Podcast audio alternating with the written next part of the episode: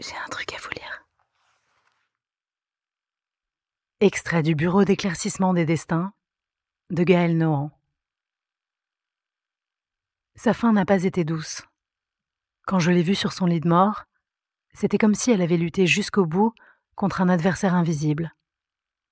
Je ne cherche pas à atténuer sa responsabilité, mais je ne peux m'empêcher de me demander ce que j'aurais fait, à sa place, si on m'avait envoyé dans ce lieu atroce. Quelle était sa marge de manœuvre?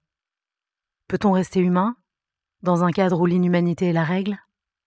Ces questions me hantent.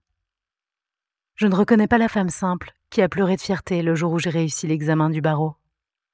Comme s'il y avait toujours eu deux Elsie qui ne pouvaient cohabiter. Celle qui était enfermée dans la boîte a fini par détruire l'autre. Je voudrais préserver le souvenir de celle que nous avons aimée dans le cœur des miens. Et ces pleurs silencieux d'objets, à jamais abandonnés par leurs propriétaires, avilis par des mains étrangères, comme des corps, non enterrés, qui n'ont personne pour s'occuper d'eux. Qui n'a jamais vu les sanglots d'objets morts, n'a jamais rien vu, ni entendu de triste.